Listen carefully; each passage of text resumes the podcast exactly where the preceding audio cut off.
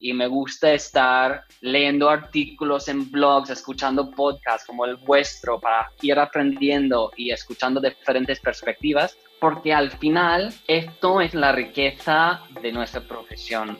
Entonces, si no te gusta aprender o ya piensas de que puedes quedarte tranquilo, tranquila, sentado, sentada ya con lo que hiciste hace un par de años, pues estás en la profesión equivocada, diría yo.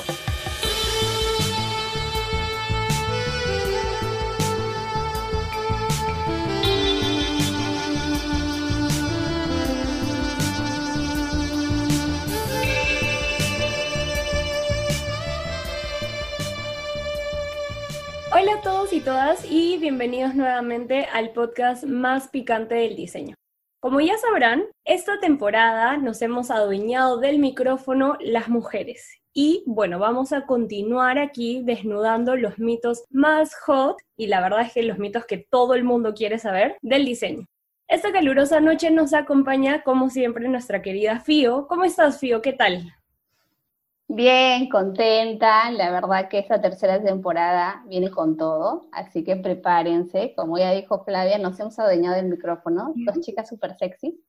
Así que también tenemos un súper invitado que ya les iremos contando. Hoy desnudaremos también un mito que a todos les interesa. Y es el siguiente. Mientras más certificaciones tengo en diferentes temas, ¿soy mejor UX? ¿Ustedes qué opinan?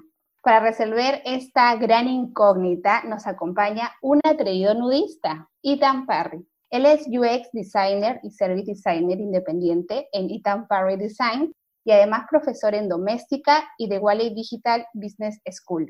Estamos muy felices de tenerte hoy con nosotros, Ethan. Bienvenido al espacio Desnudando el UX.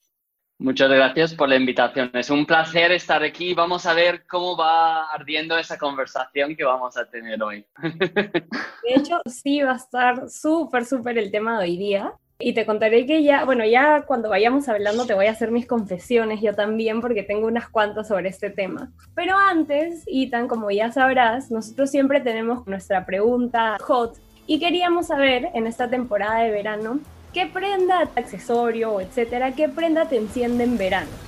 Pues no puedo faltar mis gafas de sol y además como soy más ciego sin mis gafas, o sea, me permiten ver. Entonces es como innovación de este siglo y además a estar súper de moda y súper super churro, como decís ahí, súper guapo.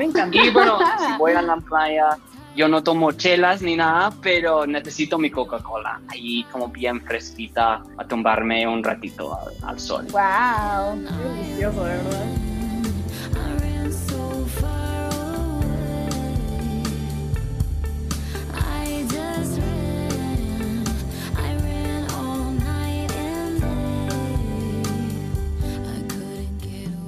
Ahora pasaremos a la parte central, que es también lo que nos interesa, creo, a muchos y por el cual te hemos invitado, Itan. En verdad estamos contentas de que estés en nuestro espacio.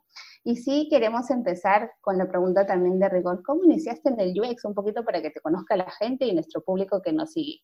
Es una muy buena pregunta y de hecho no empecé en UX ni en diseño. Eh, yo creo que todos empezamos, bueno, todos tenemos nuestras diferentes historias, ¿no? Yo empecé en comunicación corporativa, de hecho, tengo mi licenciatura en comunicación con un énfasis en relaciones públicas. Entonces, pero siempre, siempre he tenido este interés en el mundo de diseño, ¿no? Siempre quería cada vez que, que podía acercarme al diseño. Yo me acuerdo que estaba trabajando en una agencia ahí en San Francisco y habían como dos o tres diseñadores y cuando podía les molestaba un poco, oye, ¿por qué ¿por qué estáis tomando esta decisión? ¿Por qué lo habéis diseñado esto así? Y siempre llega un punto donde, Ethan, déjanos en paz, tenemos que trabajar y entregar cosas al, cliente, ¿no? Pero me enteré de un taller, creo que, bueno, sí, era como un taller de un día, además era un sábado. Ya sé que yo vivía en un pueblo a 30 minutos, 45 minutos de, de San Francisco, sin tráfico, ojo, sin tráfico. Y era esto de introducción a UX. Entonces ahí me picaba el interés, la curiosidad. Digo, bueno, es un sábado, ¿voy o no voy? Yo soy una persona bastante autodidacta, entonces decidí, venga, va, voy un sábado para ver qué tal es esto de, de UX. Y bueno, pasamos por todo el proceso de diseño UX en un día, obviamente. Eh, era un día súper intenso. Como sabéis, lo que trabajáis en UX, un proceso, no podéis pasar todo el proceso en un día, pero lo, lo hicimos un poquito. Y de ahí ya me enamoré de, de UX y quería indagar un poco más. De ahí decidí hacer un bootcamp online, eh, más que nada porque no quería comprometerme 100%. Tengo un poco miedo al compromiso. Ya no, pero en aquel entonces sí. Entonces, como quería ya empezar a salir, ¿no? A conocer y a ver cómo iban las cosas. Y entonces, además, era más barato hacerlo online que, en persona. Y de ahí yo sabía que esto sí, esto es mi pasión y por qué nací en esa tierra y lo que quería dedicarme. Y yo personalmente de ahí decidí que quería explorar un máster. A ver, quiero que quede muy claro ahora para los oyentes de, del podcast que si estáis apenas entrando UX, no tenéis que ir a hacer un máster sí o sí. Yo personalmente decidí que era el camino que yo quería tomar. ¿Por qué? Bueno, varias razones, pero una de ellas siendo que no tenía esta formación en diseño. Y yo, lo que yo precisamente buscaba era una formación un poco más teórica, ¿no? Al final. Entonces, bueno, hice mi máster aquí en Barcelona, y, de ahí ya entré en el mundo de UX y sigo ejerciendo esta, esta profesión. Qué lindo, qué lindo lo que nos cuentas. De hecho, sí te entiendo. Yo soy administradora de profesión, tampoco soy, soy diseñadora. Y entiendo eso que tú dices que, que como querías entender y te querías ir acercando, ¿no? Tal cual. Y también llegué al UX totalmente de casualidad, 100%. Me apareció una publicación en Instagram y bueno, ¿no? A ver, a ver qué tal. Pero, ¿qué dirías tú que fue lo que te enamoró así del UX? ¿Qué, ¿Qué, es eso que tú dices como, ah, me enamoré y dijiste, aquí me tengo que quedar? Claro, cuando ya cambié oficialmente mi estado en LinkedIn o mi profesión, mi título en LinkedIn, ¿verdad? De Public Relations, de Relaciones Públicas, de comunicador a diseñador UX, yo admito y confieso que por mucho tiempo en mi carrera, bueno, los primeros años de mi carrera en UX, yo como que quería casi esconder mi pasado, ¿verdad? Como ya, ya no soy comunicador. Y creo que ya después de los años ya he madurado un poco, eh, bastante, que me di cuenta, una de las cosas por lo cual me enamoré de UX es porque el tema de, de, la empatía y hablar con las personas, acercarme a las personas, porque al final estamos resolviendo problemas o debemos estar resolviendo problemas de, de las personas y entonces todo lo que he aprendido pues, al ser comunicador me ha ayudado. Aunque claro, en, en algún momento no quería admitirlo, ahora sí, yo digo, mis habilidades como comunicador y acercarme a la gente, poder hablar, entender, eh, escuchar sobre todo, me ha ayudado. Y es justamente en este bootcamp, eh, bueno, este taller de un día, no me acuerdo exactamente que estábamos trabajando, un proyecto donde teníamos que ir a un mercado súper grande de San Francisco. Y me acuerdo que yo tenía un miedo porque tenía que hablar con las personas, ¿verdad? Para entender sus necesidades, ahí el problema de lo cual estamos intentando resolver. Después de que hablé con una persona, ya. O sea, de ahí me abrí, quería realmente entender y hacerles mil preguntas, ¿por qué? ¿Por qué? ¿Por qué? Ser un ser muy curioso, como un niño, ¿no? ¿Por qué? ¿Por qué? ¿Por qué el, cielo es azul? No sé qué, estás de que ya estamos tan cansados de escuchar tantas preguntas. Pero es, es esto, acercarme a las personas, la empatía, intentar entenderles y resolver un problema. Eso es lo que más me gusta. Wow, qué increíble tus comienzos, tus inicios. Igual creo que a muchos de nosotros también nos pasan. Creo que yo también llegué así por casualidades, como muchos, pero también existe también esta formación que uno va planteándose para poder aprender más sobre el tema, ¿no? Hay personas, de repente también a muchos les puede pasar a aprender de manera autodidacta, tú también lo has mencionado, ¿no? Uno siendo curioso, va investigando, dices, ah, esta disciplina me interesa o realmente quiero esto para mí, entonces voy investigando. ¿Tú qué opinas de formarte de manera autodidacta?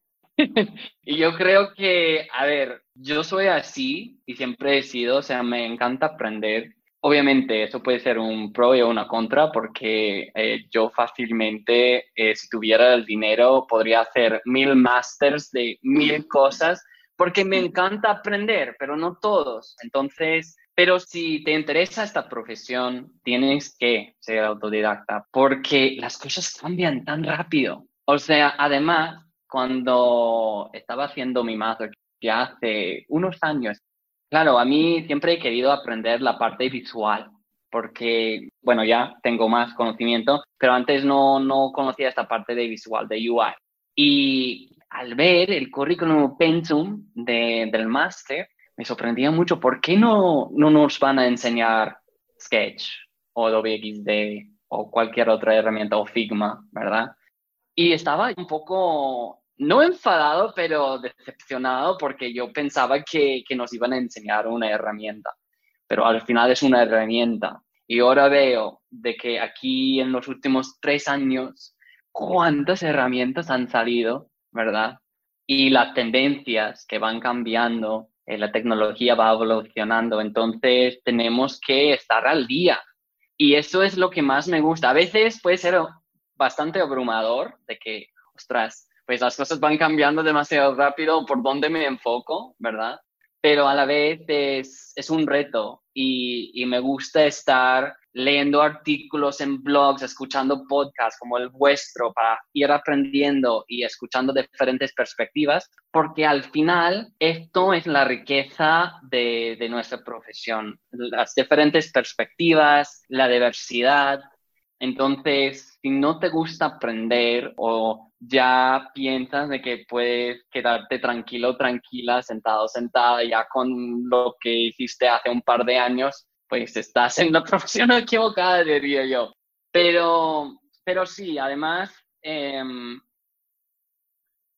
con todo, ¿no? O sea, no tienes que estar aprendiendo todo el tiempo. O sea, hay muchas herramientas, plataformas para ir poco a poco aprendiendo a tu ritmo. Pero sí, intenta lo más que podéis eh, actualizarte, estar al día y un poco encender esa llama para seguir aprendiendo cada día. Claro, o sea, en realidad creo que eso es súper, súper cierto, ¿no? Como si no te actualizas, sobre todo en este mundo digital que cambia cada, cada cinco minutos hay algo nuevo. Este, y, sí, sí, es tal cual. Em, tienes que leer, tienes que aprender, tienes que, bueno, igual como tú dices, no hay diferentes espacios, hay herramientas, hay, hay cursos para los que quieren cursos, hay videos en YouTube libre para quienes quieren ver eso, hay podcasts también, como tú dices, lecturas que ya pues también existen un montón de repositorios también, así como de libros. Eso, eso también es súper bueno, como tú dices, seguir aprendiendo, empapándote, conociendo y probando también, ¿no? Porque salen nuevas aplicaciones, salen nuevas webs, salen nuevos hasta dispositivos, entonces es también como probar, como para conocer, ¿no? Porque a veces no solo leyendo, digamos, llegas a conocer o entender algo, ¿no? Em, pero aquí creo que quisiera aprovechar esto como para lanzarte la siguiente pregunta. ¿Tú crees que pesa más todo este conocimiento tipo teórico, técnico, ¿no? Que tú puedes adquirir al, ser autodidacta o piensas que pesa un poquito más las habilidades blandas, eh, tipo la empatía, la comunicación, ¿no? Este, al ser UX, ¿no? Claro, y aquí creo que, bueno, podemos entrar en otro tema un poco más grande, ¿no? Em, yo creo que lo que pesa más son las habilidades blandas. Ahora, que es importante saber lo técnico, claro, pero como estábamos hablando, esto va cambiando. No quiero decir o no quiero hablar de que si los robots nos van a quitar el trabajo, diseñar y esas cosas. Este, este tema, no vamos a hablar de este tema. Lo que sí sabemos es que la tecnología va a seguir avanzando y hay cosas como la inteligencia artificial y que tú puedes dibujar, o sea, no me acuerdo cómo se llama, pero he visto cosas en plan, tú puedes dibujar una cosa súper mal, mal hecho y se convierte en un icono perfecto, ¿verdad? Y adivina lo que yo quería dibujar. Ahora bien, no quiero entrar en ese tema, pero seguirá avanzando y llegará a un punto donde hay muchas cosas que sí se puede automatizar. lo que no nos van a poder quitar, toca madera, ¿verdad? es esa parte de las habilidades blandas, de que tenemos que eh, enfocar en la parte, en el pensamiento crítico. Tenemos que pensar en el lado más estratégico, tenemos que comunicar. La comunicación es súper importante. O sea, no solamente cómo hablamos en nuestro equipo, sino que también con nuestros stakeholders, con los usuarios. O sea, siempre estamos comunicando, que sea con palabras o que sea con visual con la escucha activa, dar feedback, la empatía, ponernos en los zapatos de otro. O sea, esto diría yo que de momento los robots no pueden desarrollar o pueden hacer.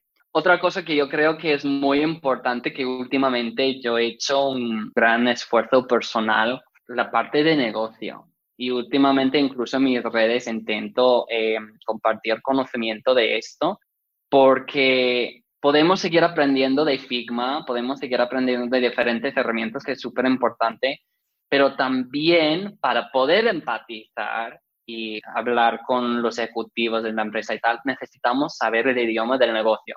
No estoy diciendo que hay que sacar un MBA, aunque te va a ayudar esto también, pero para los oyentes os recomiendo un super recurso que se llama Business Thinking for Designers. Es un ebook gratuito de Envision y que habla de esto, habla de los modelos de negocio, habla de el vocabulario básico que hay que saber porque nosotros hablamos un idioma, hablamos wireframes, mockups, personas, pero si pensáis un momento, los ejecutivos, les digo esto con mucho cariño, pero no les importa wireframe o qué es un wireframe, qué es una persona. ¿Me va a generar ingresos? ¿Sí o no? Entonces tenemos que hablar ganancias, tenemos que eh, hablar de otras palabras ahí. Entonces es un súper recurso que recomiendo también. Pero sí, las habilidades blandas llevan más peso, en mi opinión. Claro, de hecho, las habilidades blandas, como tú dices, van a permitirte a ti desarrollar también otras habilidades y seguir formándote, ¿no? Porque las herramientas, todos sabemos y creo que estamos de acuerdo en que las herramientas van a cambiar, la tecnología sigue creciendo, pero lo que llevas tú dentro de tu empatía, y la escucha activa, como mencionas, y muchas otras habilidades que son importantes en cualquier disciplina o en cualquier profesión. Y ahora para entrar a la parte central del mito, Mientras más certificaciones tengo en diferentes temas sobre UX, ¿tú crees que eres mucho mejor UX si tienes más certificaciones? ¿Cómo lo ves tú? Ya se prendió, ahora ya entramos en el tema picante que fuerte. fuerte. Eh, a ver, yo he visto esto para los bueno, que lo que no me conocéis, soy de Estados Unidos, pero vivo ahora en España y Trabajo bastante en, en, Perú, en Querido Perú y también Colombia. Me falta conocer más Latinoamérica, lo sé. Incluso esto pasa en Estados Unidos. ¿Qué es lo que he visto? Que muchas veces nos preocupamos tanto por conseguir un certificado. Y yo como además doy talleres, formaciones, la pregunta que más recibo es, ¿voy a recibir un certificado? ¿Voy a recibir un certificado? Entonces, en los talleres que yo ofrezco, tengo un certificado bien diseñado en, design, donde yo lo firmo, ¿verdad? Y que les digo al final, mira, ven aquí a recoger tu papel de, empresa de A4 que dice tu nombre y firmado por Ethan Parry. Pero ¿quién es este Ethan Parry? O sea, tampoco sé como presidente de, no sé, una organización. Bueno, pero muchos exigen un certificado. Entonces, relacionado con eso, el puro hecho de que tú tienes un certificado, en mi opinión, no quiere decir que eres un experto o experta en UX o cualquier tema. Y yendo más allá, yo también doy clases en bootcamps y que es una de las cosas, ahora ya los bootcamps me van a pero que es una de las cosas que parece que hay que cambiar es un poco el marketing. ¿Por qué? Porque muchas veces en bootcamp, sobre todo, son muy culpables de esto. Es, vale, nosotros tenemos ese programa de seis semanas, de dos meses. Y en esos dos meses te vas a convertir en un desarrolladora web. En dos meses. O en un diseñador, diseñadora UX UI en seis semanas. Y te vamos a ayudar a conseguir un trabajo y todo eso. Vale, está bien. Pero yo creo que aquí es volviendo a la pregunta que me hiciste, o sea, el tema de ser autodidacta. O sea, con un certificado no te conviertes en diseñador. Llevo ya como cuatro años, casi cinco, haciendo UX y me falta, me falta mucho. Entonces, aquí es como cambiar un poco el chip de que con un certificado ya no tienes todo el conocimiento. O sea, tienes que seguir aprendiendo, seguir mejorando.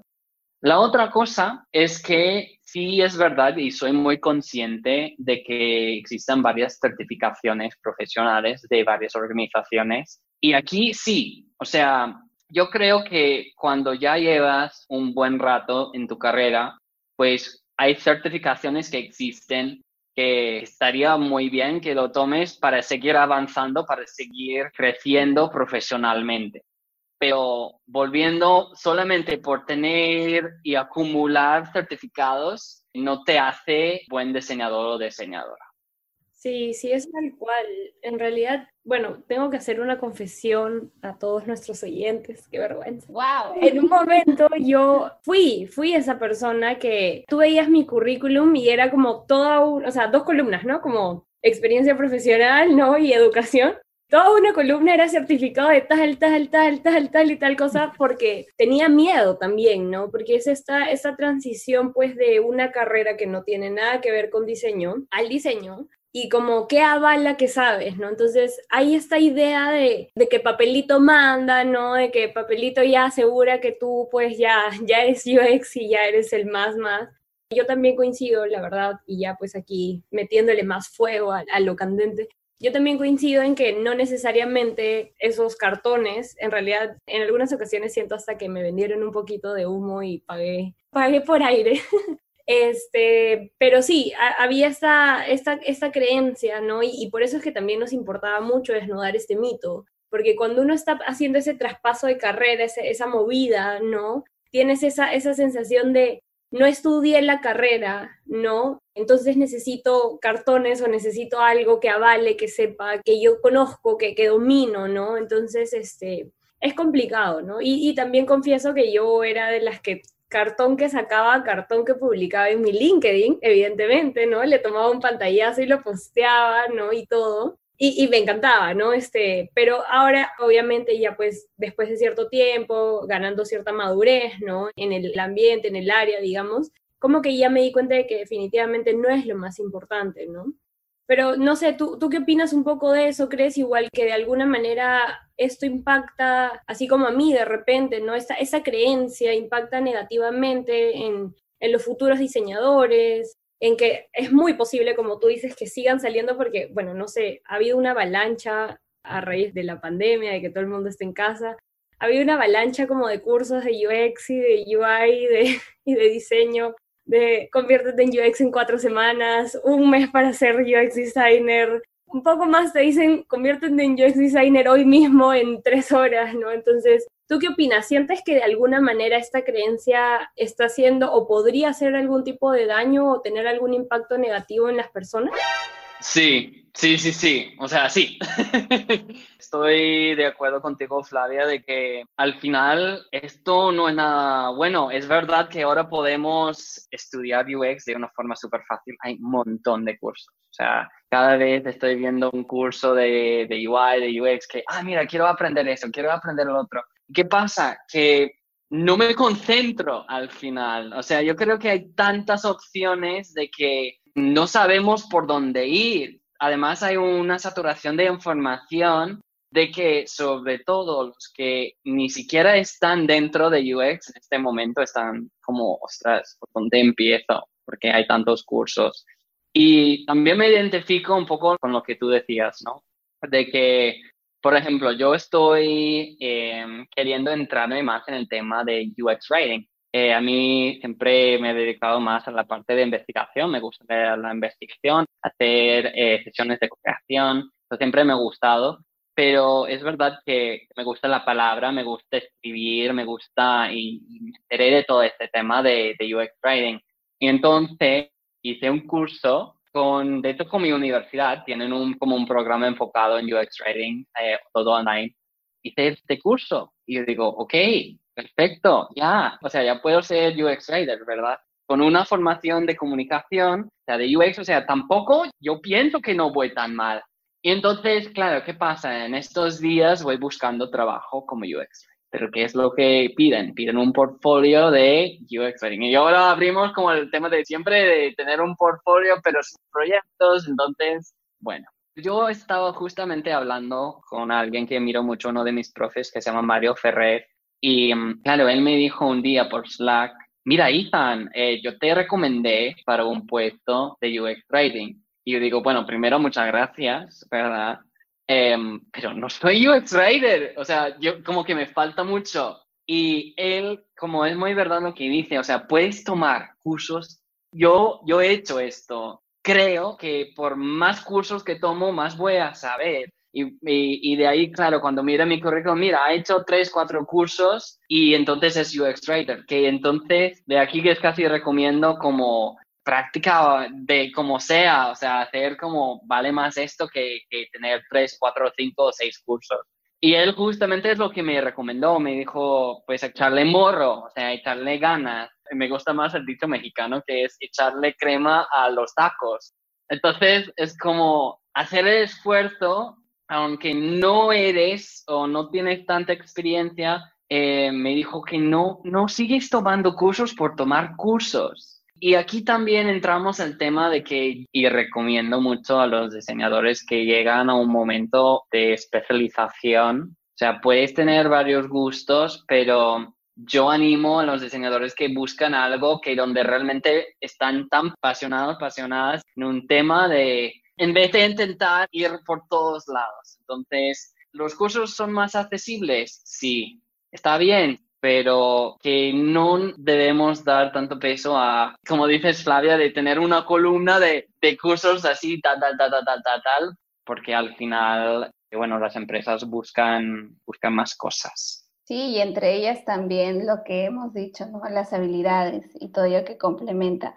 Pero justo hay algo importante que creo que pasa mayormente en Latinoamérica, no sé si sea tanto en Europa, pero creo que el hecho de que no tengas una certificación muchas veces es a veces ese stopper que tienes, ¿no? Por ejemplo, ¿no? ¿Cómo yo valido que tú sabes? Eso es lo que las empresas suelen decir o suele pasar, ¿no? Entonces creo que es una mentalidad que poco a poco se va a ir cambiando. Creo que también nosotros como diseñadores tenemos ahí un trabajo que hacer en enseñarles también a ellos que no necesariamente una certificación me hace mejor UX, ¿no? Sino que la práctica, hace al maestro, como se dice, y que mientras más practiques, más vas a aprender, ¿no? Eh, puedes tener muchas certificaciones y está bien, no estamos en contra de las certificaciones para nada. Creo que si tienes la oportunidad y el acceso de poder pagarlo, de poder asumir un costo, ya sea pequeño, bajo o de manera autodidacta, como también lo mencionamos, hazlo, eh, busca también tus casos de estudio,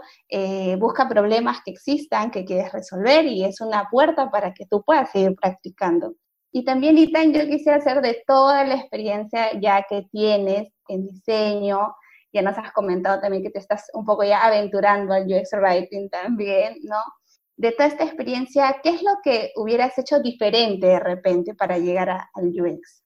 Buah, esa es una buena pregunta. Bueno, primero diría que me arriesgaría más, intentaría aprender las reglas más rápido para poder romperlas, ¿verdad? Yo creo que al principio de mi carrera, sobre todo como pasé de ser comunicador a diseñador UX, estaba como intentando seguir la letra, el patrón, cómo se deben hacer las cosas, que está bien, pero sí es verdad que hay ciertos casos que, claro, es mucho mejor ser creativo, salir de, de la zona de confort y tal.